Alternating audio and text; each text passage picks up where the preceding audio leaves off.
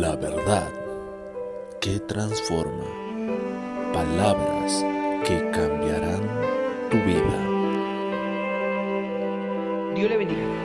La Biblia nos dice en la carta a los Hebreos capítulo 10, verso 35, No perdáis pues vuestra confianza, que tiene grande galardón, porque os es necesaria la paciencia, para que habiendo hecho la voluntad de Dios, obtengáis la promesa, porque aún un poquito, y el que ha de venir vendrá, y no tardará. No podemos desconocer que en la vida cristiana hay momentos difíciles, duros, momentos en los cuales nos sentimos atribulados, angustiados, perseguidos, pero no destruidos, como muertos, pero muy vivos. Así que estas palabras son de ánimo y decirte a ti que tal vez sientes que no hay salida, que estás pasando y atravesando por momentos muy duros en tu vida y que tal vez nadie más los está atravesando o los ha atravesado y que nadie puede entenderte, quiero decir hoy lo que el autor de la carta a los hebreos le dice a, esta iglesia.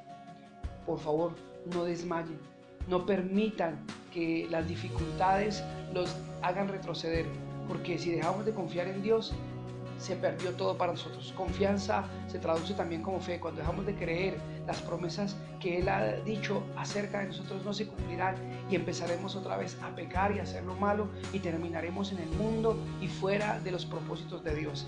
Y esto es terrible para un ser humano. La paciencia se hace necesaria. ¿Y qué es paciencia? La capacidad de soportar con buen ánimo las dificultades presentes.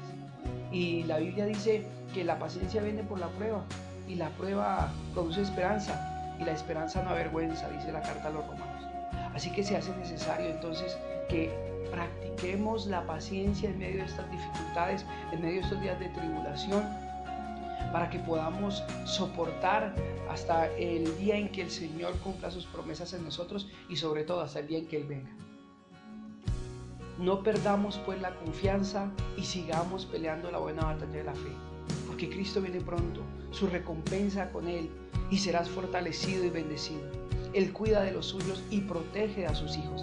Así que no desmayes, pelea la buena batalla, vuelvo y lo repito, camina en el propósito de Dios. A veces se hace complicado, a veces es difícil, pero Dios está con nosotros. Las promesas de Dios se cumplirán. Las promesas de Dios que Él ha prometido para ti y para tu casa se cumplirán en tu vida, pero debes permanecer en Él. Confía en el Señor. Fortalecete en fe a través de la palabra, a través de la comunión con Dios, porque Él va a hacer maravillas. Las promesas de Dios están muy cerca de ti. No desmayes. Adelante. Bendiciones.